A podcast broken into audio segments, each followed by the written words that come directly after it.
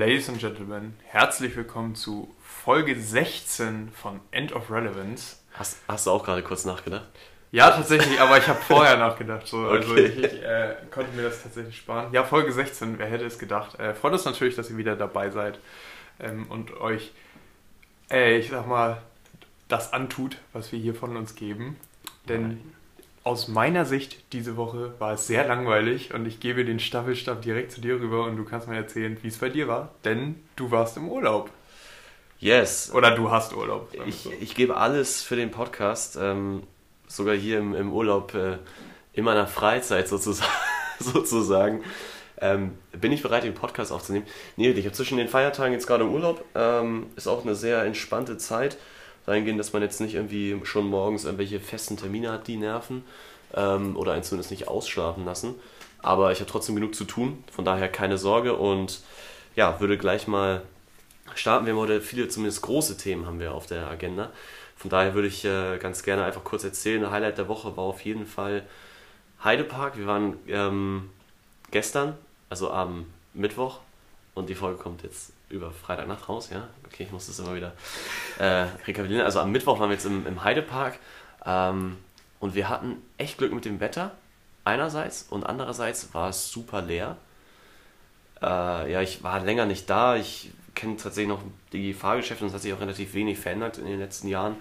Ähm, aber ja, ansonsten habe ich es immer so in Erinnerung, man ist halt den ganzen Tag irgendwie da unterwegs und ist dann irgendwie so nur so ein paar Fahrgeschäfte gefahren und diesmal war es wirklich so, egal wo wir waren, wir konnten jedes Fahrgeschäft äh, mehrmals fahren und teilweise konnten wir auch in den Achterbahnen sitzen bleiben. Ich weiß nicht, ob du das auch schon mal erlebt hast. Also so, dann ist die Bahn zu Ende und so entgegenfiebern, ob da eine Schlange ist an dem Einstieg, wo man, äh, wo man jetzt sich reingesetzt hat. Und da hatten wir tatsächlich auch ein, zwei Mal die Möglichkeit, dann mehrmals gleich sitzen bleiben zu können. Und ja, nee, es war, war ein cooler Tag. Ich habe auch äh, ein Video, so ein paar Videos gemacht. Ich bin auch da gerade dabei, das zusammenzuschneiden, aber es hat sich als aufwendiger entpuppt, als ich dachte. Ist, Aber, ist, ist so ein ja. kleiner Trend, dass man sich immer Aftermovies macht, ne? Von so, von so Sachen. Also keine Was Ahnung, ich glaube, Trend? es machen halt immer mehr Leute Ja. und äh, Apple lässt es ja auch immer mehr zu. Es gibt ja auch mittlerweile so eine automatische Funktion, dass du so ein Video dir machen lassen kannst aus Fotos und Videos von einem bestimmten Tag oder Ereignis. Diesmal habe hab ich das so gemacht mit Absicht, das, weil das habe ich bei, irgendwie mal bei jemandem auf Instagram, glaube ich, gesehen, ähm, dass man immer so startet, wenn die Kamera verdeckt ist und sie dann so rausholt, weißt du, und dann geht das Video los Ach und so, wenn, ja, das, wenn so ein so. kurzer Schnipsel, dann weiß ich was, 5 Sekunden, 6 Sekunden nur filmen und dann wieder irgendwie, weiß ich, auf die Jacke halten oder auf den Arm oder so. Für den Übergang dann. Genau, und dann kommen diese Übergänge und dann schneidest du, ist halt relativ simpel, die dann hintereinander zu schneiden. Ähm, ja, aber trotzdem da Musik drunter zu legen, dann irgendwie auch zu gucken, okay, weil manchmal ist der Ton halt lauter, manchmal leiser, das so ein bisschen zu fein, fein zu tun. Und ich habe ja da auch einen gewissen Anspruch äh, an, mich selber und meine, mein Was Produkt. Final Cut oder Movie Maker? Nee, iMovie habe ich einfach. Also ein Genau. Ja, stimmt, ich geht kenne mich gar nicht aus. Ich habe einfach, Ja. ich wusste nur, dass das halt kostenlos ist und direkt bei Apple auch dann äh, funktioniert und auch eine Ja. gute Integration nach ähm, Fotos hin hat, wo ich ja dann die Videos drin gespeichert hatte. Ähm, ja, aber bevor das jetzt zu nerdy wird, ähm, das ist aber, ich glaube, kurz was du gesagt hast zu dem Trend, ich glaube, es ist einfach ein Trend oder was ich persönlich sehr zu schätzen gelernt habe, ist einfach eine, wenn man so Videos oder Fotos gemacht hat, die auch mal aufzuwerten. Weil du guckst sie dir sonst halt nicht an. Wenn sie nur in deiner Mediathek rumpimmeln, Das ist, das ist der Punkt. Ich glaube, du guckst dir so ein Video mit Musik, was 50 Sekunden dauert, äh, dauert äh, eher an als die 100 Fotos, die du von so einem Abend gemacht hast. Ähm, ja, das ist der entscheidende Faktor. Eine Frage habe ich denn noch, weil ich war in meinem Leben erst einmal im Heidepark. Kannst du es denn empfehlen für den Sommer, wenn wir jetzt mal so in die Planung gehen? Ist das ein Trip wert? Ähm, erstmal zu dem Ganzen mit Corona jetzt, mit den Mastern, was wir alles machen mussten, um da reinzukommen. Also erstmal haben wir relativ spontan am Tag vorher gebucht. Wir hatten da schon mal drüber diskutiert, so aber uns dann erst am Tag vorher entschieden. Dann gab es noch Online-Tickets, aktuell auch nur online. Ähm, dann fährt man hin, vor Ort ist es relativ gut geregelt, man kann sich vor Ort testen lassen. Ähm, oder man hat halt schon einen Test dabei. ich, ich, ja, genau. Du brauchst einen Negativtest oder zumindest irgendwie eine Bestätigung, dass du geimpft bist, soweit ich weiß. Und wir haben es so gemacht, wir haben uns hier in Hamburg testen lassen, weil, stell dir mal vor, wir hätten jetzt einen Test vor Ort gemacht und der wäre halt falsch positiv gewesen oder so. Und dann wärst du da gewesen, wärst du eine Stunde, über eine Stunde hingefahren und dann wärst du wieder ja, zurückgefahren. stimmt. also wir wollten auch nochmal sicher gehen, haben das hier in Hamburg gemacht und sind dann, dann rübergefahren. Und ja, also so wie es jetzt war, von wegen mega viel fahren, den ganzen Tag beschäftigt sein. Wir sind ja noch, wir sind ja nicht mal bis ganz zum Ende geblieben, weil wir einfach dann durch waren. Ne? Wir haben halt, äh, weiß ich, mehrere, also die ganzen großen Bahnen sind wir drei, vier Mal gefahren, mhm. wo du sonst so normalerweise dich so entscheiden musst, okay, fährst jetzt eher das eine, weil du musst dich halt irgendwie so teilweise. Also, das war meine Erinnerung, dass man so eine ja. Stunde ansteht und das muss man dann auch immer äh, auf jeden Fall Kosten-Nutzen immer so ein bisschen abwägen. Aber wenn du sagst, jetzt ist die Chance zu ergreifen, sowas zu machen, also ich äh, ist nicht schlecht. Ich würde es allen empfehlen, die die Möglichkeit haben, das außerhalb von den Schulferienzeiten unter der Woche zu machen. Und wenn das Wetter so mittelgut ist, dann ist perfekt. Ich habe tatsächlich bei mir auch noch was auf der, auf der Bucketliste von so, ich sag mal, Sachen, die man nur machen kann, weil es Corona gerade so ein bisschen erlaubt. Und da habe ich mich äh, von dem guten Joko inspirieren lassen. Der ist nämlich auch spontan, letzten Sommer war das, ähm, mal zum Schloss Neuschwanstein gefahren. Und ja. äh, in der normalen Touristikzeit wäre das natürlich komplett überlaufen und da wären so viele Menschen und da war halt auch nichts los. So, und das ist mal solche, solche großen ja. touristischen Akte, äh, Attraktionen zu erleben, wenn, wenn nichts passiert oder niemand da ist. Ähm, das ist auf jeden Fall eine coole Sache. Und äh, ich glaube, der Heidepark zählt ja auch dazu, dass nochmal ein ganz anderes Gefühl, wenn man da alleine unterwegs ist. Ja. Also wenn, wenn einen das nicht befremdet, so dass da jetzt relativ viele Menschenmengen so unterwegs sind, weil es waren am Anfang, stehst da so, wir waren halt da, bevor der Park geöffnet hat. Und dann sind so die Tore aufgegangen, sind so alle reingeströmt, das waren schon echt viele Leute. Und es war halt ähm, zwischen den Fahrgeschäften erlaubt, die Maske abzunehmen. Also wenn du nicht im Fahrgeschäft gerade so, oder okay. angestanden hast, konntest du dadurch frei bewegen ohne, ohne Maske. Was ja auch Sinn ergibt. Ähm, aber wenn halt die ganzen Leute da standen, also wir haben am Anfang auch noch die Maske aufgelassen, war so. Na klar, also ich glaube. Äh, war schon kritisch. Also Safety First ist, äh, ist ja eh immer dann gegeben. So, das ist allgemein in so Menschenmassen. Ich glaube, man kennt das ja auch von der Alster oder so. Ähm, ist ja auch draußen, du musst da mittlerweile ja. nicht mehr die Maske tragen. Aber wenn da tausend Leute über die, die Wege unterwegs sind, lasse ich auch die Maske auf, weil ich immer denke, bevor jetzt irgendwas Dummes passiert, trägt man lieber die Maske nochmal für 10 Minuten länger. Fertig. Ah, ist krass, wie das schon drin ist, ne? Also bei mir, bei mir ist es so, es war echt so ganz normal, die Maske dann aufzulassen, weil viele Leute da waren, aber eigentlich ist es halt so. Also mir ist das im Übrigen auch schon ein paar Mal passiert, dass ich nach dem Einkaufen die Maske aufgelassen habe, bis ich hier zu Hause vorm Rechner saß und ich habe es nicht bemerkt, dass ich sie nicht abgenommen habe. Also, oh, wow. ja. Aber wie gesagt, also lieber einmal zu mehr tragen als einmal, einmal zu wenig. Das war jetzt grammatikalisch komplett falsch, aber ähm, nee, ich, ich hoffe, der Sinn ist angekommen. Bin da ganz bei dir. Ja, und sonst äh, in meinem Urlaub treibe ich mich äh, ein bisschen mit Heimwerken rum. Wir wollen das, das Arbeitszimmer gerade renovieren. Wichtig. Und ja, du hast jetzt sonst nicht die Zeit dafür und ich, ja, ich habe da auch einen Hang zum Detail, so gerade was so dann Technik, die da auch verbaut ist, angeht und so. Und da habe ich schon mir da meine Skizzen gemacht und alles, da bin ich schon ein bisschen ausgerastet, aber ja, nee, macht Spaß. Und ja, ich denke mal, die Woche wird jetzt schneller rum sein, als man gucken kann. Ich meine, jetzt ist der Urlaub ja auch schon fast wieder vorbei. Ja, wild. Nee, nicht schlecht. Ich, ich sag dir, das wird dann ganz spannend, weil man freut sich total, wenn, man, wenn die Sachen dann da sind. Weil, ähm, ich habe es ja auch hier schon so ein bisschen gemacht. Und dann hast, hast du die Sachen und dann baust du auf und dann stellst du erstmal so ein paar Schwierigkeiten fest, die man dann doch nicht eingeplant hat, wo man so überlegt, oh, nee, muss ich nochmal zurückschicken, muss nochmal neu bestellen oder so. Und äh, dann, dann zieht sich das so mit der Zeit, aber wenn es dann fertig ist, dann, dann freut man sich auf jeden Fall. Und ich glaube, wir haben ja schon mal darüber gesprochen, gerade wer viel im Homeoffice unterwegs ist, das äh, ist auf jeden Fall auch eine coole Sache, weil man da einen professionellen und ordentlichen Arbeitsplatz hat, an dem man Bock hat zu arbeiten und äh, an es dem man ordentlich arbeiten kann. Es ist was komplett anderes. Wenn du es halt einfach nur machst, so, okay, ich habe hier einen Schreibtisch sowieso und nutzt den jetzt einfach für Homeoffice, anstatt zu sagen, okay, ich mache das neu in Anführungsstrichen oder ich äh, baue es baue es aus und berücksichtige dabei, dass es jetzt wirklich halt auch hauptsächlich ein Arbeitsplatz wird, ist schon ein anderer, anderer Schnack. Ähm, ist vielleicht eine Community-Frage auch wert, weil ich frage mich nach wie vor noch, weil da habe ich noch keine Lösung für gefunden.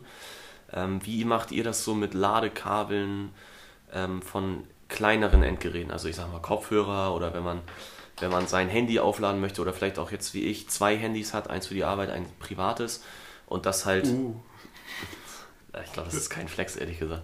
Ich sage ja auch nicht, welche Handys das sind. Nein. Ähm, dass man, dass man da irgendwie das gut anschließen kann, weil ich habe irgendwie, irgendwie finde ich das relativ unelegant, das mit zwei Kabeln einfach zu machen, dass so zwei Lightning-Kabel irgendwie rausgucken. Ja. Weißt du? Ich, ich, ich, setze sehr viel auf tatsächlich auf induktives Laden, mhm. so, ähm, weil ich finde, das sieht deutlich eleganter in meinem Fan aus, als wenn so dieser, dieser Kabelstrang so oben noch so ein bisschen rüberhängt. Und äh, sonst so viel wie möglich halt Kabel, wie gesagt, den Kabelkanal und äh, verstecken, verstecken. Das ist so die, das Mantra, was ich da verfolge. Ähm, ich würde sonst einmal kurz zu meiner Woche für die drei Sekunden, die wir vor der 10-Minuten-Grenze noch umhaben. Vielleicht noch einen abschließenden Satz. Ja. Also mich würde das wirklich interessieren. Lasst uns da wissen, wenn ihr Ideen habt. Und ich würde natürlich auch, wenn euch das interessiert, dann nächste Woche davon erzählen, wie das jetzt alles dann aufgebaut ist. Ich meine, ich werde es sowieso machen, aber dann können wir vielleicht ausführlich. Ich kann dir im Übrigen äh, die Community-Frage von letzter Woche nochmal beantworten. Ja, Ähm, die Netflix-Zufall, der Netflix-Zufallsgenerator, er wird nicht benutzen, benutzen nicht so viele Leute. ne? Ja. Ja. Also ähm, ist wohl noch nicht so, so eingebürgert. Aber ich glaube, es ist halt, es macht die Benutzung von Netflix ja nicht schlimmer. Also es soll es halt da sein, fertig. Kurzer Fun-Fact dazu. Ja. Wusste ich nicht. Ähm, es gibt bei Google, statt die normale Google-Suche zu machen, gibt es auch den Auf gut Glück-Button. Ich habe da, weiß ich, so ein 2-Minuten-Video auf YouTube irgendwie letztens so gesehen.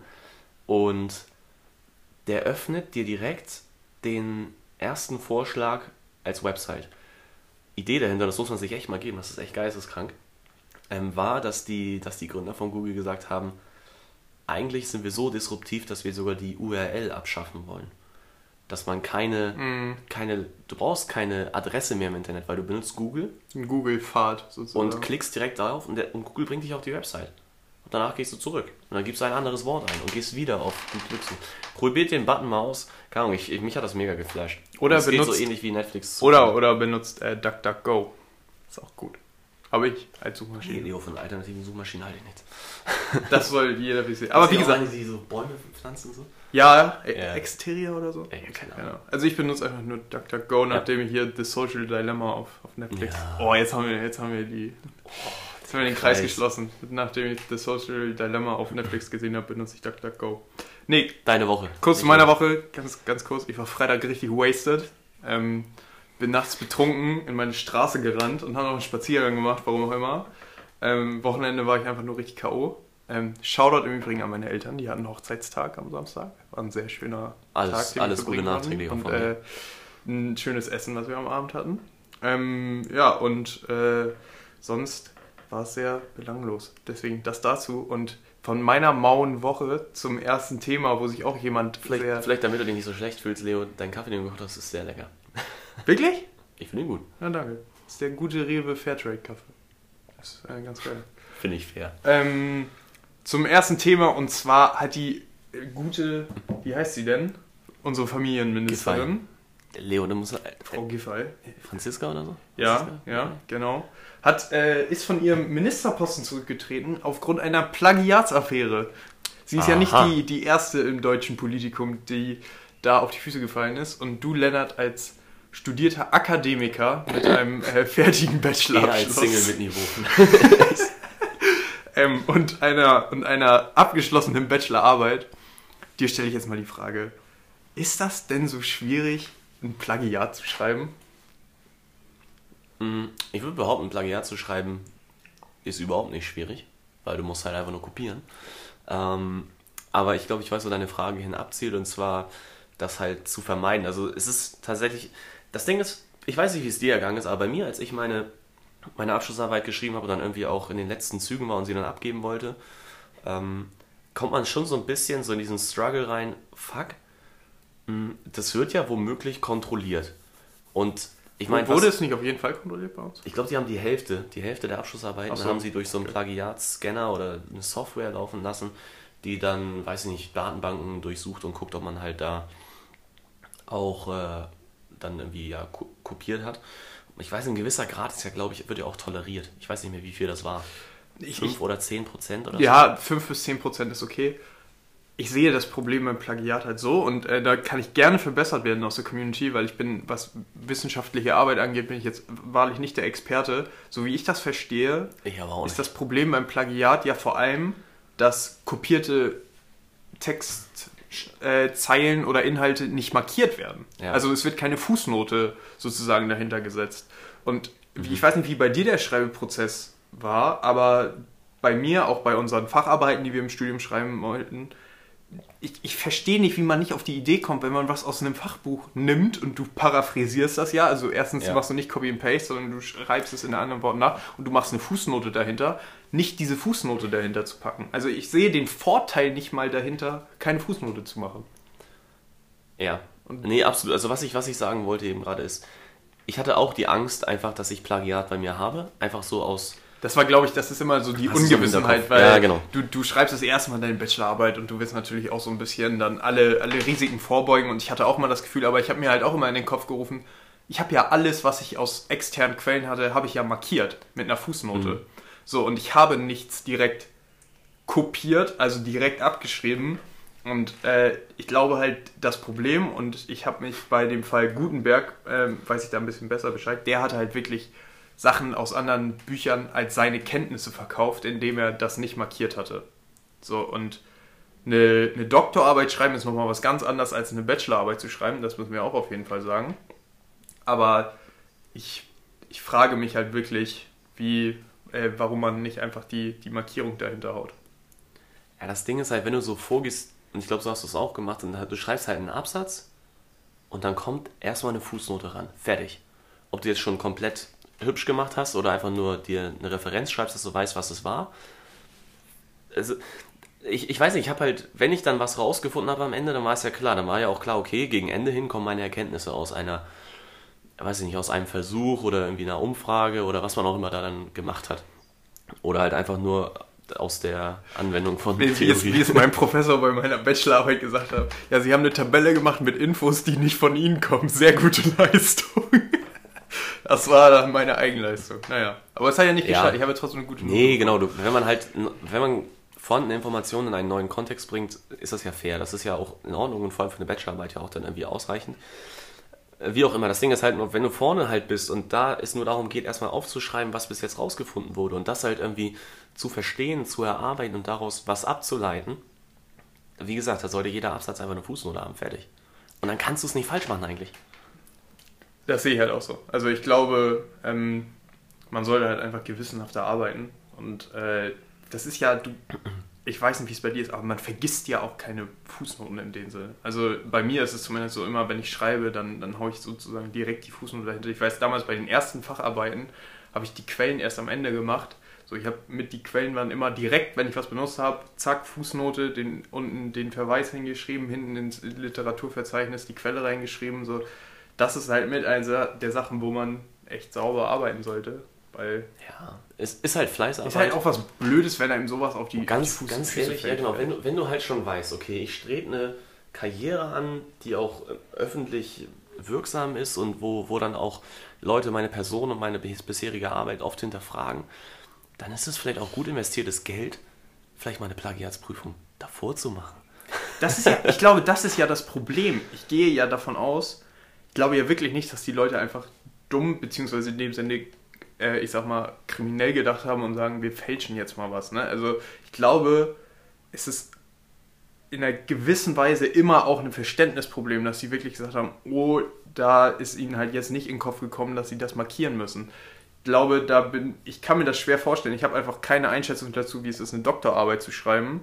Ja. Und äh, da müsste man jemanden mal dazu interviewen, weil ich glaube, wenige würden halt sagen, ach, ich habe da drauf komplett irgendwie geschissen und ähm, deswegen ist es nicht passiert, sondern ich glaube, das war halt einfach eine komplette Fehleinschätzung dann dererseits und es war halt unsauber gearbeitet. So, Ja. so will ich das dann eher sehen. Und ähm, es ist einfach, also ich allgemein dieser ganze Kosmos, es gibt ja auch gekaufte Arbeiten oder dann wirklich so dieses komplette irgendwie Klauen von, von geistlicher Information oder wie, wie man das Geistigen nennt. Eigentum. Gein- geistigen Eigentums. Ähm, das ist halt auch nochmal eine ganz andere Sphäre. Aber anscheinend sind äh, Minister sehr anfällig dafür, ihre Doktorarbeiten nicht Ich, ich ordentlich glaube zu eher, dass es da. Also ja, vielleicht ist es auch. Ich weiß nicht, ob es sozusagen das, das Amt ist oder ob es dann sozusagen einfach die, die Aufmerksamkeit ist, ich, die diese Personen Druck. kommen. Weißt du, der Druck, du bist in der Politik, du, du machst den Doktor, du bist wahrscheinlich, hast du schon, machst du den Doktor nur nebenbei, ne? Du bist ja jetzt kein Forscher oder dann so. irgendwie so bei, bei Ärzten oder so mal nachgeschaut. Also ich habe Das ist ja nochmal was ganz, das ist ja noch mal, das ist ja noch was ganz anderes. Aber auch bei anderen, bei irgendwie so, würdest du beim Dekan deiner Hochschule einfach mal sagen, jo, haben sie eigentlich mal eine Plagiatsprüfung gemacht? Einfach mal Nee. challengen, so. das, das Ding ist ja, ich glaube, da prüft man es halt nicht so sehr. Eine Theorie, zweite Theorie ist, die, ähm, also wie gesagt, die stehen halt anders in der Öffentlichkeit.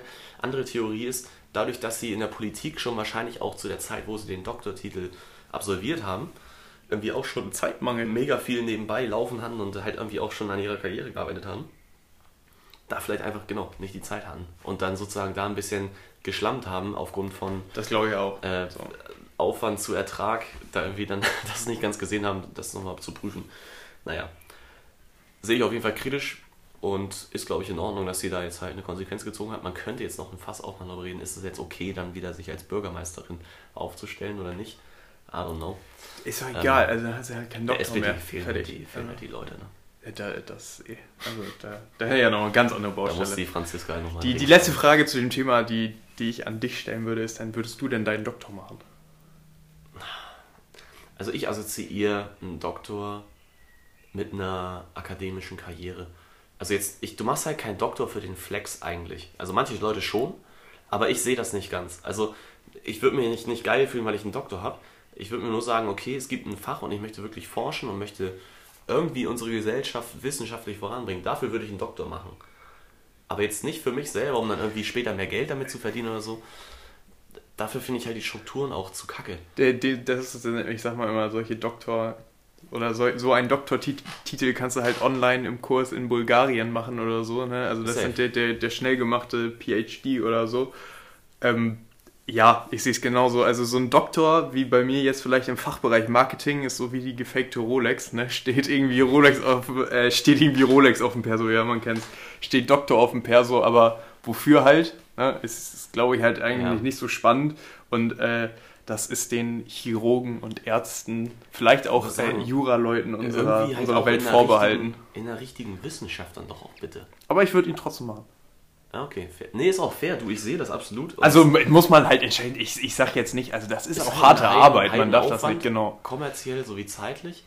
Ähm, ja, ich sehe es nicht bei Mal mir. schauen, muss man Ich glaube ich, seh's, in seinem ganz ehrlich, ich seh's machen. einfach nicht. Zur Not online in Bulgarien. Judy, Leo, großer Themenblock, du hast ihn angekündigt per. Wir haben die Community gefragt Yes. und ich glaube, es waren über 90 Prozent, die es wirklich hören wollten. Also, Wie viele ähm, Leute haben überhaupt mitgemacht? Waren es ja so 10 oder? nee, es war, ich glaube, 16 zu 1 war das Abstimmungsergebnis. Das, das ist eigentlich so traurig. Naja, Und, ähm, oh, du, ich, es ist so, wir haben eine kleine, aber wir haben eine, eine, äh, Eine starke Community. Genau, wir haben, wir haben Believer hier, weißt du. die, ja, die würden für uns, weiß ich nicht, Okay. weiß ich, was sie alles für uns machen. Top würden. 10 Filme und Serien. Ähm, wie, wie wollen wir es machen? Wollen wir, äh, ich würde sagen, wir gehen erstmal zu den Filmen. Und zu jedem Film was zu sagen, wäre, glaube ich, echt viel zu viel. Deswegen würde ich sagen, zu jedem Film darfst du einen Satz sagen, warum er da auf seiner Platzierung ist. Oder warum er Du in den darfst Top danach 10 ist. einen aussuchen, den du kommentierst. Genau, und ich kommentiere dann einen aus deiner Liste und du darfst dann einen aus meiner Liste kommentieren. Ja, Und wir kriegen es eh nicht hin, egal. dann machen wir so. Aber du kannst mal anfangen. Let's, let's go. Filme, also, soll ich von unten nach oben anfangen? Ja, so, so würde ich auch machen. Ich muss sagen, ich habe die Filme gar nicht mehr sortiert. Fuck. Egal. Es ist, sind alle ziemlich gut. Und eigentlich ist nur einer ganz weit vorne. Ja, okay. gut. Ähm, Platz 10. James Bond Casino Royale. Mein Bond ist Daniel Craig. Ähm, einfach weil ich es feiere. Ich habe Pierce Brosnan zwar als erstes gesehen, kenne auch die Älteren noch, aber Ich weiß, wie wir es machen. Ich sag einfach, ich sag immer Top oder Flop. Also ob ich Ah, dem okay, zustimmen okay, kann oder okay, nicht. okay. Und Ja, da sage ich. Top. Ist finde ich in Ordnung. ist top. Okay. Und Casino Royale ist es halt der erste und ja Leute, wenn ihr ihn nicht gesehen habt, habt ihr was verpasst. Gut. Platz 9. Die üblichen Verdächtigen. Noch nie gesehen, leider. The Usual Suspects. Mit Kevin Spacey, dem alten, naja. Ähm, also sagst du auch top, ne? Super. Habe ich noch nie gesehen. Muss ich, muss ich mir Okay, dann ist das die dritte Option. Ähm, ja, warum den Film? Ähm, ich feiere das Konzept, es gibt einen Twist am Ende und Kevin Spacey ist, mal abgesehen davon, was er sonst macht, ähm, einfach ein geiler Schauspieler. Und ich feiere ihn in der Rolle. Er kommt bei mir auch vor. Ähm, Platz 8 ist 7. 7 mit äh, Morgan Freeman, Brad Pitt Top. und ebenfalls Kevin Spacey. David Fincher. Als Komm. Regisseur. Richtig geil. Ja, da bin ich im, ich bin nicht so im Regisseuren-Game. Ähm, ich musste ein bisschen Horror in Anführungsstrichen reinbringen, den kann man aber auch casual gucken und ja, ist nice, ist eine Cop-Story, gibt auch da wieder einen, einen Twist am Ende und ähm, ja, ist auch eine geile Psychologie, also Psychothriller würde ich ihn tatsächlich eher nennen, glaube ich, als Horror. Und es geht um die sieben Todsünden, deswegen der Name sieben. Gut, Platz 7. Indiana Jones, Jäger des verlorenen Schatzes. Top, top, top. Top, top, top. Absoluter Klassiker. Leute, der Humor ist auf einem anderen Stern. Harrison Ford in seinen besten Jahren. Es ist ein Beispiel, wie man gute Action machen kann, ohne es lächerlich zu machen. Also, also ich finde, das ist immer das Schöne an Indiana Jones. Ich, ich habe mich nicht ganz erinnern können, aber in dem Film ist doch auch die Szene mit, der, mit dem Typ, der mit dem Säbel so übertrieben abgeht und der Pistole. nein, nein, nein, Beste. schießt. Ja. Gut, Platz 6. Matrix. The Matrix. Äh, Matrix, der erste Film. Boah, schwierig. Ich habe ich hab eine ganz geteilte Meinung Okay. zu, zu Matrix. Also ich kann es verstehen. Ich sag, ich sag, äh, es- Keanu Reeves musste rein. Ähm, Matrix. Leute, ich, was soll ich dazu sagen? Ich will den Film jetzt nicht erklären, weil ich es nicht in einem Satz kann. Aber ähm, ja, rote, ist Fall oder blaue. Pille. Ist ein, ist ein, man oder sehen. blaue Pille. Ja. Ähm, dann habe ich äh, Must watch, Alter. Must Watch. Der Must See. Ich glaube, ich habe zu viele hier aufgeschrieben, deswegen muss ich jetzt. Genau. Ähm, dann habe ich auf Platz, was ist denn das schon? Vier? Kann das sein? Ich hab nicht. Ne, warte mal. Genau. 1, 2, 3, 4, 5, 6, 7, 8, 9. Ja, fuck, jetzt habe ich doch den. Ja, äh, da, da, da, da, Star Wars Episode 5. Top, top, top. Alles, alles gut. Jetzt muss ich es doch nochmal wieder äh, hier reinschreiben. Ich hatte es eben Versehen weggelöscht. Ähm, genau, ja, Star Wars. Übelster Klassiker. Ich finde den noch besser als den vierten Teil. Klassische Trilogie natürlich. Habe ich auch vor den neuen Filmen gesehen. Ist tatsächlich auch so ein Familiending gewesen. Ich habe, glaube ich, bis jetzt die letzten Filme auch das immer noch mit meinem Bruder und meinem Vater im Kino zusammen gesehen. Ähm, Feiere ich einfach und ja, bin ich halt mit groß geworden. Ähm, Platz 4, Dunkirk. Top, top, top. Es ist also alles von Christopher Nolan Ist- ist, mega. Genau, Christopher Nolan, ähm, mit dem geht's auch weiter. Inception auf Platz 3. Top, top, Ist, top. äh, Digga, ist einfach nice. Und, achso, zu Dunkirk wollte ich noch sagen, heftiger Soundtrack. Kriegsfilm muss man natürlich mögen. Ähm, Im Kino gesehen, Dolby Surround Sound, Atmos Kino oder was das war. Ich finde da- das halt das Kranke auch nochmal kurz zu Dunkirk, weil es bei mir nicht auf der Liste selten so realistisch und rational einen Kriegsfilm gesehen. Also Ja. Soldat James Ryan und äh, Ich meine, es gibt Dunkirk trotzdem noch die Szene, wo dann äh, Tom Hardy, glaube ich, dann mit seinem Jet fliegt und dann die Amerika-Flaggen Ja, wehen, so ein bisschen Patriotismus. oder die, die Boote sein. kommen an. Also es Ja. gibt dann so ein bisschen Pathos gibt es noch, aber es ist äh, sehr gut. Aber wie gesagt, auch eine Spannung, die der Film erzeugt durch die Musik, ähm, selten gesehen. Ähm, Inception ist Inception, müssen wir nicht drüber reden. Guckt euch, äh, wenn ihr das Ende verstanden habt, erklärt es mir. Nein, Spaß. Ich, wenn ihr ein Special wollt, ich kann zwei Stunden Vortrag halten. Nein, das ist, ist auf jeden Fall ein legendärer Film. Ähm, Platz 2 ist Avatar, die Reise nach Pandora. Nee, doch. Krank. Okay, das sei Flop. Ist Flop bei dir? Habe ich noch dahinter in Klammern aufgesch äh, aufgeschrieben 3D ähm, Jungfräulichkeit. Okay, ja. Ähm, war ein Family-Event bei uns. Wir sind mit der ganzen Familie ins Kino gegangen. Sogar Oma war dabei. Wir haben den ersten 3D-Film, den es gab, Steven Spielberg. Ähm, also, war doch, ne? nee, nee, nee, äh, James Cameron. Cameron war das, ja, stimmt, Cameron sogar. Ähm, und ja, äh, von der Story Also her, keine Ahnung. Das Ding ist halt, es war nur halt zum ersten Mal das zu sehen, drei Stunden lang. Ich war echt verzaubert danach und war auch wirklich noch lange geflasht. Ich glaube, ich habe ihn seitdem nur einmal gesehen. Also ich habe ihn nur erst zweimal in meinem Leben gesehen, den Film. Ähm, aber ich habe die Story gefeiert, ich habe die Animation gefeiert.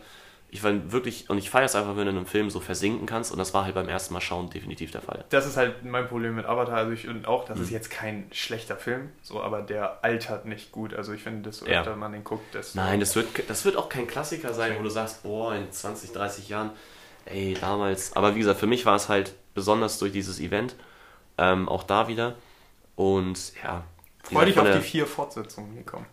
der, Ja, mach, mach einfach ein Franchise draus, dann läuft. Und ja, Nummer 1, Rufo 4 Street. Ähm, ist top. ist Ja, einfach, muss man ist einfach zu viel zu oft von mir gesehen worden. Ich kann die ganzen Szenen mitsprechen, Deutsch wie Englisch. Ähm, absolut, äh, absolut geisteskrank.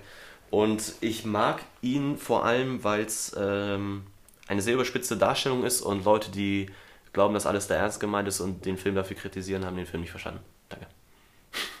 Nee, äh, okay, ich muss Ich habe sagen, noch Honorable Mentions, aber. Ähm, die, die hatte ich auch, aber die lasse ich raus, weil Okay. genau sowas wie Indiana Jones oder ich sag mal Star Wars 5, Herr der Ringe, das sind so, ich finde, das sind so Klassiker, die sind bei mir aber jetzt nicht in der Top 10. Top 10 sind für mich wirklich so Standalone-Filme, wo ich auch gesagt habe, wow, Mhm. wo man so richtig ver versinkt und du merkst halt nicht, wie schnell die Zeit beim Gucken umgeht und Ja. äh, wie fertig man ist. Deswegen Gut. Platz 10. Achso, wolltest du jetzt noch, sorry, noch den Raum, äh, den wollte ich dir geben zum Kommentieren? Wie gesagt, sehr gute Liste. Also Okay. außer, außer Avatar, was bei mir jetzt nicht in der Top 10, könnte jeder von denen auch bei mir in der, in der ich sag mal, oberen Alright. Spannweite auf jeden Ja. Fall landen, wenn man mal so eine Ich persönliche Ich glaube, Top 50 sogar, so ich glaube würde. sogar, einen Großteil der Filme kann man auch bei Netflix aktuell schauen. Ich bin mir aber nicht sicher. James Bond auf jeden Fall nicht. Ich- Ah, never mind. Ja, James Bond, aber auf Prime, glaube ich. Ja, für die Zuschauer, wenn die Bock haben, weißt du. Genau, Die haben ja bestimmt nach Inspiration gesucht, sonst würden sie uns hier nicht so einen Auftrag geben. das auf jeden Fall. Ja, dann schieß los. Äh, deine Top 10 Filme. Top 10, Mhm. die erste Überraschung, ist tatsächlich Titanic. Ist bei mir in der Liste. Ähm, einfach, weil ich finde, dieser Film ist absolut kitschig, Mhm. dauert dreieinhalb Stunden, Mhm. aber trotzdem geht's von der, von der Stimmung und von der Atmosphäre her ist es, ist es ein krankes Erlebnis, wenn man diesen Film einfach guckt. Weil ich finde, für, für, auch für die Zeit und wie es gemacht ist, der altert nicht so super gut. Also wenn man desto öfter man ihn guckt, da merkt man, wie manchmal billig auch so Trickeffekte und so sind. Aber ähm, das ist trotzdem, finde ich, ein, ein krank guter Film und äh, wie viel Mühe sich auch im Detail da manchmal gegeben wird, äh, feiere ich einfach. Ist ein cooler Film. Action, so ein bisschen Melancholie, ein bisschen Romantik dabei, äh, ist eine gute Mischung. Platz 9, mein Film. Lass mich kurz noch Ja? äh, Top oder Flop sagen. Ist irgendwo dazwischen. Also, ich würde auch nicht per se sagen, dass der Film scheiße ist. Ich habe ihn nur einmal gesehen. Ähm, aber vor allem halt auch, weil er so lange geht. Ich muss sagen, die Story hätte man vielleicht auch kürzer erzählen können. Hätte auch gut sein können. Vielleicht ist es dann ein rund- runderes Paket. Aber ja, mein Gott, Leonardo DiCaprio, danach ist halt alles äh, Geschichte, ne? Also, von daher, so ungefähr. ist ich hätte ihn halt nicht in meine Top 10. Platz 9 ist mein persönlicher Lieblings-Star Wars-Film und das Mhm. Episode 4, also eine neue Hoffnung. Mhm. Ähm, kurzer Satz, reines Abenteuer. Also wer, wer als Kind diesen Film sieht und danach sich nicht in dieser Welt total versinkt und also bei mir war es zumindest so und für mich immer noch ist meine absolute Fil Lieblingsfilmszene aus der ganzen Geschichte, wie Luke äh, die beiden untergehenden Sonnen anguckt und äh, das Force-Theme im Hintergrund spielt. Das ist absolute Gänsehaut und äh, Star Wars, John wie gesagt, ich bin kleiner Fanboy und das ist mein absoluter Lieblingsfilm, da musste, musste einfach auf die Liste. Ähm, Platz 8, auch ein kleines Gut, Surprise. kurzes offensichtliches Top dazu. Mhm. Platz, Platz 8, auch eine kleine Surprise, ist La La Land. Oh, Digga. ja. Und auch da, einfach weil ich den Film extrem kreativ finde und weil er ein richtig gutes Ende hat. Das Ende ist richtig gut. Also ich finde den, den, den Film in der, auch in der ganzen Stimmung und wie er geschrieben ist und so ist der, ist der richtig, ist absoluter Top. Kommentar dazu, ich bin an sich ein Musical-Fan. Ich feiere halt so diese Big Band oder Orchestermusik auch immer. Es ist auch sehr. richtig gute Musik, das muss man auch dazu Ähm, sagen. aber ich muss sagen, La La Land lag vielleicht daran, dass ich ihn mal im Flugzeug geschaut habe, aber ich habe ihn, ich habe legit, glaube ich, 20 Minuten durchgehalten, habe ich ihn einfach ausgemacht, beziehungsweise bin eingeschlafen. Von daher hätte ich ihn jetzt eher gefloppt. Ist okay, aber du musst dir dieses, dieses Ende ist, Okay. ist richtig gut, muss man dazu sagen. Muss ich nachher YouTube Ende La La Land.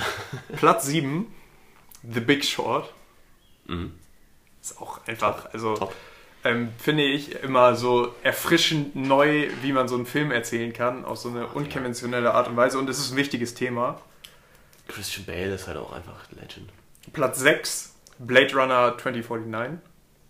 Mhm. Ähm, auch absolut geflasht, wie, wie der ganze Film einfach aussieht. Und äh, eine richtig gute Story, hätte man auch nicht Harrison gedacht. Von, von so Actionfilmen, wenn die eine richtig kranke Story haben, das, deswegen mag ich zum Beispiel auch Christopher Nolan. Ähm, Ich hatte das ich, das Gefühl, ist dass, das- dass dieser ganze, die ganze ähm, auch psychologische Komponente von dem Film eher im ersten, also im, im klassischen Film. Der erste ist halt durchkommt. noch philosophischer Ja, und, genau. und so hinterfragender. Dafür finde ich halt die, die Story beim, beim zweiten Der sieht ja auch besser aus einfach. ist deutlich stringenter und deutlich spannender, weil es ist in einer gewissen Weise halt eine Detektivgeschichte Mhm. und gleichzeitig halt äh, ist da noch eine, eine emotionale Geschichte vom, vom Hauptcharakter irgendwie verpackt und ähm, gemeinsam mit dieser, mit der Welt, die da gezeigt wird, mit richtig guten visuellen Effekten, ist das ein richtig guter Film, auch wenn ich auf diese, ich sag mal, Romanze mit der, mit seiner Computerfreundin verzichtet hätte, weil ich glaube, das, das hätte es einfach nicht gebraucht in der Geschichte. Das bedeutet, äh, Blade Runner 2049 ähm, ist für mich auch absoluter Top und habe ich auch gekauft auf Prime, weil den kann man sich wenn man einen richtig guten Fernseher hat mit 4K und so, das sieht einfach richtig, richtig gut aus. Das muss man Ja. auch sagen. Ist auch top. Platz 5, der Clue. Na, Ist ein bisschen älter, ja, aber kenn ich, kenn ich. der beste, ich sag mal, Gangster-Heist-Film, den es gibt. Der geht auch nur eine knappe Stunde, glaube ich, oder so, ne? Der ist relativ kurz. Ja, 80 Minuten, glaube ich. Ja. Aber ist einfach Style pur. Ist ähm, Pokerspielen 30er und Pferdewetten. Nee, ist Also eine Zeit, 50er. spielt. 50er, ja. Nach, Okay. der ja. spielt nach, dem- nach dem Krieg auf jeden Fall. Top. Das bedeutet, ähm, der Clou ist auch dabei und ähm, war ja, glaube glaub ich, einer der ersten Farbfilme, die auch richtig bei den Oscars War auch, war haben. auch in meinen äh, Hintergedanken für die Liste. tatsächlich. Platz 4, The Social Network. Mhm. Damit David Fincher wieder. Ähm, auch einfach. Ich finde bei The Social Network, wie, wie nüchtern so eine Geschichte erzählt werden kann, die eigentlich belanglos ist. So, es geht so um eine Firmengründung und trotzdem spannend in einer gewissen Weise und, und mit Stil ähm, kann ich Leuten einfach nur empfehlen und gerade die auch so BWL studieren etc. finde ich, zeigt The Social Network immer eine, eine gute Komponente, was das Thema Ja. Was das Thema äh, Geschäftsbeziehungen angeht. Das finde ich ist äh, immer der entscheidende Punkt. Ich muss sagen, das Thema ist halt interessant, aber an sich so von, ich sag mal, von der rein künstlerischen Komponente her hätte ich näher gefloppt. So. Also ich, ich finde ihn, ich find ihn nicht so krass. Ich, ich mag die Geschichte, aber an sich ist es halt, ist eher so casual watching, finde ich. Man kann ihn immer gucken, wird wahrscheinlich auch immer relevant bleiben, weil Facebook immer relevant bleibt. Ähm, ja, keine Ahnung. Ich habe ihn halt auch, äh, wie gesagt, das ist auch äh, mein, mein gekaufter Film in der, Ja, äh, du in der, ja in der nur deine, Mediathek deine und es ist einfach, äh, promoten. es ist einfach The Social Network, keine Ahnung. Ich finde es immer mega spannend und man kann ihn immer wieder gucken und äh, es ist auch eine, eine, gute, eine gute Reise, die man damit macht. Und jetzt habe ich meine Top 3, die sich so, ich sag mal, periodisch immer abwechseln. Deswegen ähm, versuche ich das mal, also 1, 2 und 3 habe ich jetzt hier so gemacht, das kann sich aber immer ändern, aber das ist die Top 3 wird Okay. sich nicht verändern. Auf 3 habe ich auch Inception tatsächlich und Inception habe ich glaube ich schon 30 Mal gesehen. Also wird auch nie langweilig und jeder hat seine Theorie zu dem Film und gerade wenn ihr den Film wirklich mögt, es gibt Essays auf YouTube zu dem Film mit Hintergrundinformationen, wie die, wie die Handlungsstruktur aufgebaut ist, welche Charakter, wer was darstellt, was das für historische Elemente sind. Das ist crazy. Also Christopher Nolan ist bei uns beiden in der Liste Ja. häufiger vertreten, ist was das angeht einfach, ist einfach richtig krank. Also Mhm. ähm, Inception, absolute Empfehlung. Yes. Platz 2, der Pate. Mhm. Ich weiß, da sind manche Leute sind da weit weg von. Und wenn man über diese erste Dreiviertelstunde, wo nur die Hochzeit am Anfang zu sehen ist, wenn man da durchkommt, wird der Pate zu dem besten Mafia-Actionfilm, den man sich vorstellen kann. Und auch da, man guckt diesen Film, ich glaube, drei Stunden. Ja. Und ähm, ich, ich werde, es wird einem nie langweilig, weil es immer spannend bleibt und es ist eine coole Geschichte und es gibt überraschende Wendungen und man weiß immer nicht, wer ist böse, wer ist gut, wer, ähm, äh, wer ist gerade überhaupt die, die Hauptfigur, der, der da gefolgt wird und wer das richtig mag, der kann sich dann auch auf der Parte 2 einlassen, der jetzt mal hier in Klammern dahinter steht, der ist noch anstrengender und der dauert vier Stunden, aber der ist auch, das ist auch crazy Ja. einfach. Safe. Klares Top, bekanntestes Filmzitat, glaube ich, was ich kenne. Ähm, Ich mache dir ein Angebot, was du nicht ablehnen kannst. ich mache ihm ein Angebot. Es ist aber, es ist, ich liebe diesen Film einfach. Ja, nee, würde ich auch unterschreiben. Ähm, ist aber halt auch was für, für Liebhaber, so, die sich dann da auch die Zeit nehmen, halt so einen langen Film zu schauen und den halt auch durchhalten. Jetzt bin ich sehr gespannt über deine Meinung, weil es ist mein, es ist auf Top 1 und Oha. über diesen Film kann ich auch acht Stunden lang reden, weil ich ihn den perfekten Actionfilm nenne, Mhm. weil er ist nicht stumpf, sondern er hat gleichzeitig auch noch Tiefe. Und das ist The Dark Knight. Tatsächlich. Yes, ich hatte Batman auch im Kopf, ich hatte Christian Bale im Kopf. Ähm, ja, Ich finde, ist, The Dark ist ein Knight, sehr starker Film, sehr stark. Ähm, ich, würde da, ich, würde, ich würde dabei halt nie drauf kommen, dass es ein Superheldenfilm ist. So, so gut ist der geschrieben. Ja. Das ist, Nein, nein, das ist, das ist, das ist fair, das ist ähm, auch wieder Nolan, das ist doll. Ah, Nein, wirklich, das ist halt, das, ich glaube, der Film schafft es halt, wie du es schon gesagt hast, eben nicht wie ein Superheldenfilm so daherzukommen. Es ist eine sehr düstere Story, eher so, die Action ist gut gemacht, ähm, die, die Charaktere sind, sind genial. Ich habe mal eine Auflistung gesehen, wie viele Dilemma, also sozusagen schwierige Ja. Entscheidungen für die Charakter in diesem, in diesem Film aufkommen. Und dieser Film ist auch absolut schnell, hat richtig gute Ja. und auch richtig gut aussehende Action. Ähm, also wenn man den das erste Mal guckt, denkt man richtig guter Actionfilm, wenn man dann so ein paar Mal mehr macht und man sieht auch so die Hintergründe der Story und alleine wie er mit dieser Figur des Jokers umgeht und der Vorgeschichte und was er für ein Mysterium daraus macht und dieser Kampf Ordnung gegen Chaos, es ist, es ist krank.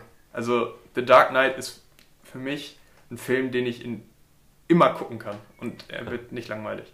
Und diese Anfangsszene mit dem Banküberfall zur Einführung des Jokers perfekt. Sag ich einfach mal so. Ich sage ja auch, das hat Money Heist inspiriert. Ja, das ist also. Nein, das ist, das ist gut. Das ist wirklich gut. Ich gebe da auch einen Top, Top, Top. Und ähm, Ich sehe, man, kann, man kann da nichts mehr zu sagen. Genau. Also äh, wir, wir sind rein, schon, ich fand, ich fand bei, also auch deine Liste, muss ich sagen, sehr gut. Ähm, Christopher Nolan ist hier, glaube ich, von uns beiden auf jeden Fall als Top-Regisseur approved. Ähm, Und ähm, wollen wir sonst noch kurz kommentarlos einfach nur nennen, äh, Honorable Mentions machen? Oh, ich habe die jetzt nicht aufgeschrieben. So. Ich würde aus dem Kopf eben tatsächlich alle drei Herr der Ringe-Filme. Mhm. The Prestige von Christopher Nolan ist der unterschätzteste Film, den ich kenne. Ja. Ähm, Zodiac von David Fincher und ein, zieh mir noch aus den, aus den Fingern. Ach, ich sag tatsächlich äh, Indiana Jones 3, der letzte Kreuzzug, Ja. den ich auch sehr gerne mag. Jetzt äh, hatte ich hier auch bei mir Herr der Ringe stehen. Ich würde dann aber den rausnehmen und dafür Prisoners noch nehmen. Oh ja. Ist Denis. Villeneuve hat im Übrigen auch Blade Runner gemacht, das ist auch richtig. Ähm, Memento, auch Nolan. Ja, Ähm, und American Psycho, Christian Bale. Einfach, der unterhält einen einfach, der Film, wenn man sich darauf einlassen kann und einen das nicht abfuckt, was er da macht. Und, ähm, ja, wir wollen eigentlich keine Kommentare machen. Schaut euch den an, gibt auch viel YouTube da wieder drumherum, also so Erklärungen und was sind eigentlich die gesellschaftlichen Bedeutungen dahinter und sowas. Ist schon wild. So, Ich so würde bei sonst Serien einmal- ein bisschen aufs Gas genau, bei den Serien würde ich einfach, wir gehen einfach von, von oben nach von unten nach oben durch und dann können wir, kann der andere kurz dazu was sagen. Yes, Soll ich anfangen? gerne. 10 Haus des Geldes, 9 Lost, 8 Mhm. Stromberg, 7 How I Met Your Mother, 6 The Mandalorian, 5 Chernobyl, 4 The Office, amerikanische Version. Warte, war ich gerade schon bei 4? Das war 5 aber. Habe ich, hab ich 11 aufgeschrieben? Okay, nee. 4 ist The Comey Rule. Kennen nicht viele Leute, ist auch eine Miniserie von HBO Okay. über ähm, die FBI-Ermittler im US-Wahlkampf 2016. Das ist richtig gut. Drei House of Cards, bis auf die letzte Staffel. Zwei Game of Thrones, bis auf die letzte Staffel. Eins Mad Men, alles. Ja, fair. Ich habe nicht alles davon gesehen. Ähm, ist eine gute Liste, sonst lass ich mal parallel hier drauf gucken. Da sind jetzt auch ein paar Serien bei, die einfach sehr lange gehen. Ne? Das habe ich jetzt schon so gemerkt. Ähm, zum Beispiel How I Met Your Mother, Lost ist lange, Game of Thrones ist Lost ist, glaube ich, haben viele Leute keinen Berührungspunkt mit, weil es auch lang. alt Ich habe ist. gesehen, ich habe die ersten drei Staffeln, glaube ich, gesehen oder so. Danach wird es auch schwieriger. Ja. Aber Lost, die ersten beiden Staffeln, wer so auf Mystery und so steht, ist auch mega. Ja, aber das Ding ist halt, solche Serien folgen dann oft, glaube ich, dem, und das ist vielleicht auch der einzige Kommentar, den ich machen würde, oft zu diesem Prinzip so, da läuft so der Charakter oder irgend oder so Nebencharaktere so rum und dann muss denen irgendwas passieren, so, auf einmal ist so etwas da. So, die finden etwas. Oh, sie haben was gefunden, jetzt passiert damit was. Es ist so sehr antizipierbar, weißt du? Und jetzt, also, du kannst natürlich nicht antizipieren, was sie finden, aber das ist immer so das gleiche Prinzip. Das ist ja das Problem bei Lost, gibt es ja 100 Cliffhanger, die aufgemacht Ja. werden, die nie aufgelöst werden. Ja. Aber das, das Coole auf der anderen Seite ist, du sagst gerade, es gibt halt acht Hauptcharaktere so gefühlt in dieser Serie, die verfolgt Ja. werden und die auch alle ähm, eine spannende Geschichte haben. Und diese Insel ist halt auch äh, an sich eine spannende Sache. Deswegen Lost kann ich auf jeden Fall empfehlen und ist so ein bisschen underrated, haben glaube ich nicht so viele auf dem Schirm. Gibt es auch zurzeit glaube ich nirgendwo zu sehen. Aber das von den Sachen, die ich da, die ich da kenne, würde ich auch sagen, sind Serien, wo ich auch lange mit am Ball geblieben bin. Ein paar tauchen bei mir hier auch auf. Alright, dann zu meiner Top 10. Ähm, von hinten nach vorne, Black Mirror Ja, auf, Top. auf Netflix. Ähm, Feiere ich einfach, weil, ja, diese, das sind ja eigentlich bei Black Mirror, wenn man, unabhängige... wenn man Black Mirror guckt und man guckt so manche die, der, der Folgen, die einen auch wirklich bewegen, danach ist mir wirklich schlecht manchmal. ja, Das ist, Also es ist äh, das ist wirklich crazy. wild. Es zeigt so eine, ja, wie nennt man das dann, Dystopie ähm, auf, so was so eigentlich mit, ja, mit Medien oder beziehungsweise mit, mit Technologie. Also die, das mit, dem, mit dem. Prime Minister und dem, äh, dem Tier, wenn ich das mal sage, das hat mich echt krank angeekelt. Ja, das sind, da sind schon echt abgefuckte Sachen bei. Ähm, gut, jetzt werde ich nicht so viel erzählen. The Last Dance, die Doku über Michael Top, Jordan. Top. Ja, war bei mir auch ganz knapp Ähm, auf der Liste. Lupin, beziehungsweise Lupin. Nie gesehen. Ähm, Netflix Kurzserie kommt jetzt der zweite Teil, glaube ich, raus äh, demnächst. Und ähm, ja, feiere ich so. Also nach dem Muster, dann kommt jetzt auch gleich Stromberg noch dazwischen durch, dann kommt Sherlock, also so Detektivgeschichten. Ja, auch. ja, Feier ich. Sherlock musste ich leider auf Deutsch gucken. Ich, Digga, wenn er im Britischen spricht und dann so schnell denkt, blö, kommst du gar nicht hinterher. Was ist deine Lieblings-Sherlock-Folge? Oh, äh, ich glaube, The Hound einfach. Also, Das mit dem, ja. ist halt, die, ist halt die, die klassische ähm, Sherlock Holmes-Geschichte auch einfach, sozusagen neu verfilmt. Und hat auch Horrorelemente, also fand ich richtig gut. Ich weiß gar nicht, in welcher Staffel die ist. Ich glaube in der zweiten. Zweite. Ja. Ähm, Bad Banks. Ich glaube, das einzig Vernünftige, was deutsch produziert Ja, ist. muss auch. ich sagen, mit, mit Stromberg eine der wenigen deutschen Serien, wo ich sagen kann, ist ganz gut. Aber zweite Staffel war nicht so gut wie die erste leider. Ja, aber war fair. Also ich muss sagen, da war ich auch echt überrascht, dass das ähm, auf öffentlich-rechtlichen produziert werden kann, sowas. Hm. Ähm, Piggy Blinders als nächstes. Ja. Musst du noch gucken. Genau. War der Platz 5. Platz 4 tatsächlich nur Game of Thrones. Ähm, ja, letzte Staffel, mein Gott, da spalten sich ja die Meinungen. Ich will da gar nicht so klar Partei verziehen, Ich habe vielen Leuten immer Beziehen. versucht, Game of Thrones aufzudrücken. Ich glaube, das muss jeder für sich selbst entdecken. sehr, Ehrlich. sehr Geschmackssache. Platz 3, Rick and Morty. Ja, bin ich nie hängen geblieben. Ist Nicht darauf hängen geblieben. Nicht meins. Schade. Ähm, House of Cards auf Platz 2. Ich muss mal zu House of Cards, muss ich mal sagen, weil ich das auch schon ein paar Mal geguckt habe. Auch bei House of Cards geht es doch nach der ersten Staffel so bergab. Also ich finde, es ist für die, für die Dramaturgie der Serie wird er zu schnell oder kommt er zu schnell zu seinem Ziel, sage ich mal so. Und ähm, Ja. ich finde, die erste, die erste Staffel ist mit Abstand die beste. Das Ich muss so sagen, die. Filme kommen bei mir, genauso wie mein Platz 1, Suits, kommen so weit wegen des Stils einfach. Mhm. Also an sich, die Umgebung, in der das spielt, dieses edlere, schickere, ähm, moderne, gleichzeitig aber auch mit klassischen künstlerischen Elementen versehene, finde ich sehr stark. Und Suits ist nur besser als House of Cards, weil ich einfach wie die beiden Hauptcharaktere miteinander interagieren und dieser Sarkasmus, den sie ein, gegeneinander so an den Tag legen, feiere ich einfach. Ich muss auch, also Peaky Blinders und Suits muss ich beides nochmal neu starten, da bin ich auch nie hängen geblieben, aber ich glaube, ich würde es auf jeden Fall feiern von dem, was die Leute mir erzählen. So, deswegen muss ich es nochmal versuchen. Okay. Äh, Fazit in Summe zu meiner Liste? Auch top. Also wie gesagt, ich finde, Das ich ist eine glaube. Folge so. Oh, Nee, so also gegenseitig wir haben ja, wir haben ja, ey, wir haben ja auch so schon mal Filme so, so darüber geredet. Gerade wenn man so in seinem Freundeskreis gibt es ja auch Geschmäcker, die sich ähneln. So, und ich hätte jetzt auch eine Liste machen können mit Lawrence von Arabien und The Bridge over the River Kwai mit so 50er Jahre Filmen, die drei Stunden gehen, die Leute absolut schlimm finden, die ich cool finde. Das bringt ja nichts. Ähm, das bedeutet, es kommt am Ende darauf an, dass man so seine eigenen, seine eigenen Vorlieben hat und es ist gut, wenn man Schnittmengen hat, aber es ist auch gut, wenn man keine Schnittmengen hat und sich so ein bisschen austauschen kann und diskutieren und sich zum Beispiel auch inspirieren lassen kann, wie zum Beispiel Ja. jetzt mit Peaky Blinders und Suits. Ähm, deswegen finde ich das sehr gut. Das Einzige, worauf wir uns vielleicht einigen können, um das Thema dann auch mal abzuschließen nach einer gefühlten Stunde, Stromberg ist die beste deutsche Serie. Stromberg ist, äh, wenn man das mag, wenn man diesen Humor Wenn man mag, in einem Büro arbeitet. wenn man in einem Büro arbeitet, es relaten kann und wenn man sich auch auf diese Charaktere einlassen kann und diesen ja doch nicht mehr zeitgemäßen Humor, der heutzutage wahrscheinlich auch ein bisschen anecken würde, nicht nur ein bisschen. Aber da, da habe ich eine Theorie. Das macht es umso lustiger heutzutage. ja, weil es ist noch ja auch mehr mit Tabus Absicht. bricht. Das ist ja auch Ja. mit Absicht so. Und das war schon damals wahrscheinlich nicht so ganz astrein. Ähm, nee, aber würde ich unterschreiben. Ähm, unterhält mich auf jeden Fall wahnsinnig. Und Ich gebe dir mal mein Prime-Konto und dann kannst du mal The Office gucken, weil da habe ich die, die Staffeln auch gekauft tatsächlich. Und Äh, ich, ähm, hab, ich will gar nicht so viel Serien immer gucken. Ich muss sagen, ich bin auch eher.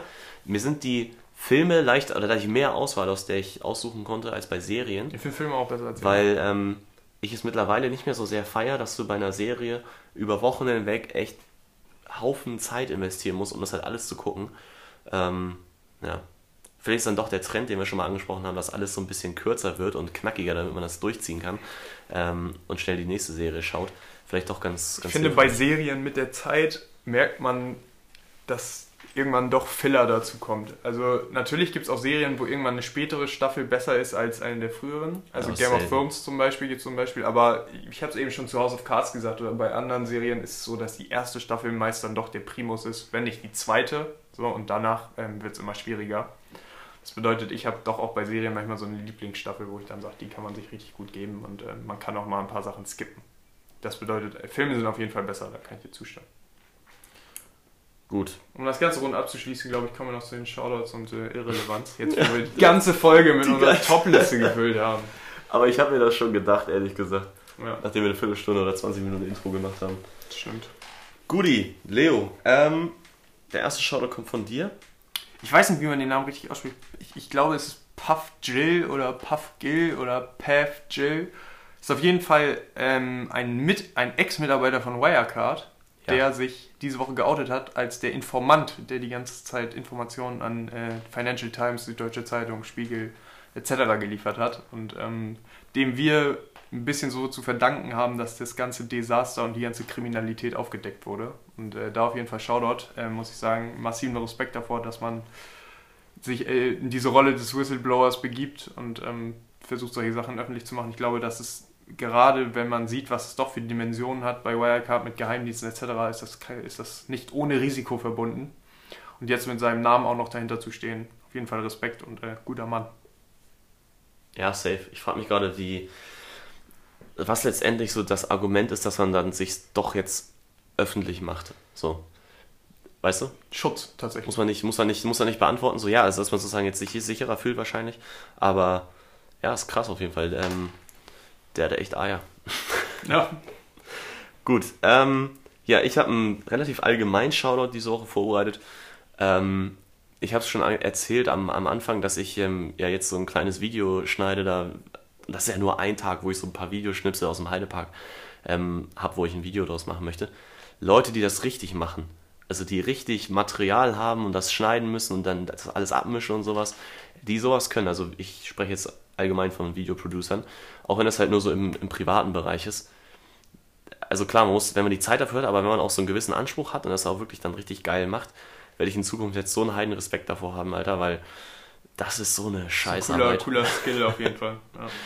Ja, vor allem auch einfach die, die Ausdauer dafür zu haben. Also mein Respekt auf jeden Fall vom ganzen Herzen. Und ähm, ja, ich glaube, wir teilen uns diese Woche das Thema Irrelevanz. Zum einen, weil ich auch nichts Besseres gefunden habe und ähm, das eins zu eins, wo ich es gelesen habe, auch unterschreiben würde. Von daher, Leo, bitte. Die Europameisterschaft dieses Jahr ist an Irrelevanz, glaube ich, kaum zu Die überbieten. Europameisterschaft 2020. Genau, 2020 im Jahr 2021. Also diese Woche wurde ja der DFB-Kader bekannt gegeben. Ähm, mein Tipp, Deutschland scheidet in der Vorrunde aus. Ähm, ich ich, ich habe null die- die Vorfreude, gegenüber. Vorfreude gegenüber einem gesamteuropäischen Turnier in Zeiten einer Pandemie. Und ganz persönliche Meinung von mir ist auch, seit der WM 2014 sind die Turniere für mich auch wirklich jede immer eine Stufe runtergegangen in der, in der Irrelevanz. Und das hat, glaube ich, nichts damit zu tun, dass man sich von dem Thema Fußball entfernt, ähm, sondern einfach auch, weil, weil, die Interesse, weil das Interesse für die Ausrichtung und wie es äh, strukturiert wird, extrem äh, verschwindend ist. Also diese 32 Teams WM ist, oder EM finde ich schon extrem schwierig. Dann hatten wir eine WM in Russland, die einen überhaupt nicht geschockt hat. Dann Ja. haben wir äh, nächstes Jahr eine WM in Katar im Winter.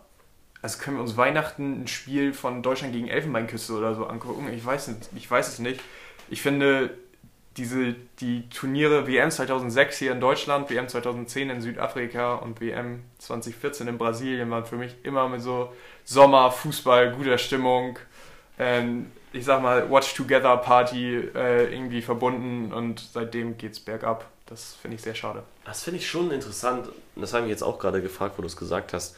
Nochmal das so zu hinterfragen. Vielleicht können wir das auch nochmal in den nächsten Wochen irgendwann mal im Podcast oder, oder wenn es dann soweit ist mit der EM ansprechen, ähm, woran das liegt. Weil ich, ich glaube schon, dass auch zum gewissen Teil wir selber sind. Dass es nicht nur das Turnier ist, dass sich da irgendwas geändert hat, sondern es ist einfach auch wir irgendwie, ähm, weil ich teile deine Meinung da, dass es nicht mehr so interessant ist und man das nicht mehr so verfolgt, uns vielleicht auch verändert haben.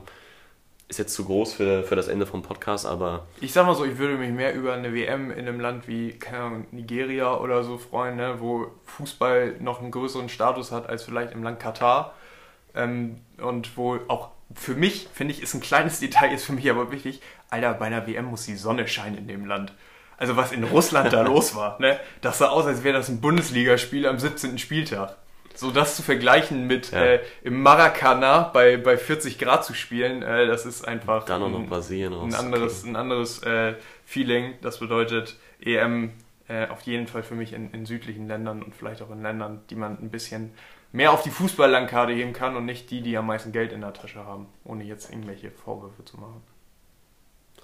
Ja, aber so läuft es halt nun mal. Genau. Naja. Zum Ende dieser Folge mit Überlänge. Ähm, auch wenn es jetzt sehr lang war, ich bin sehr gespannt auf das Feedback des Zuschauer, weil ich fand das eigentlich gar nicht so schlecht, so eine Liste zu machen. Beim nächsten Mal machen wir aber, glaube ich, nur eine Top 5, nicht eine Top 10, weil es war doch sehr lang. Und yes. äh, das bedeutet für mich nochmal die Community-Frage der Woche. Hättet ihr Lust, wir wollten ja eigentlich das Thema Verschwörungstheorien auch nochmal anschneiden, ob wir nächste Woche eine Top 5 unserer Verschwörungstheorien machen sollten? Ich hätte da Lust drauf, ich glaube, das wäre ganz lustig. Ähm, lasst es uns wissen. Auch sonst finden wir gute Themen und äh, werden das nicht mehr versuchen, nicht mehr so zu überziehen. Ich freue mich, dass ihr eingeschaltet habt und äh, ich wünsche euch ein schönes Wochenende. Und Lennart, dein Schlusswort jetzt. Ja, danke. Ich muss sagen, kurz noch kurzer Kommentar an der Stelle. Das war für mich schon übelster Struggle, die zehn Filme da und Serien rauszusuchen. Jetzt ist mal Verschwörungstheorien raussuchen. Gut, mal schauen, was die anderen sagen. Ähm, ja, Leute, vielen Dank fürs Zuhören. Ähm, sehr viel heute über Film und Serien. Ich hoffe, für euch war es dabei. Ähm, sagt uns gerne, was so eure Lieblingsserien sind. Und ähm, ja, dann hören wir uns nächste Woche wieder. Bis dann. Ciao, ciao.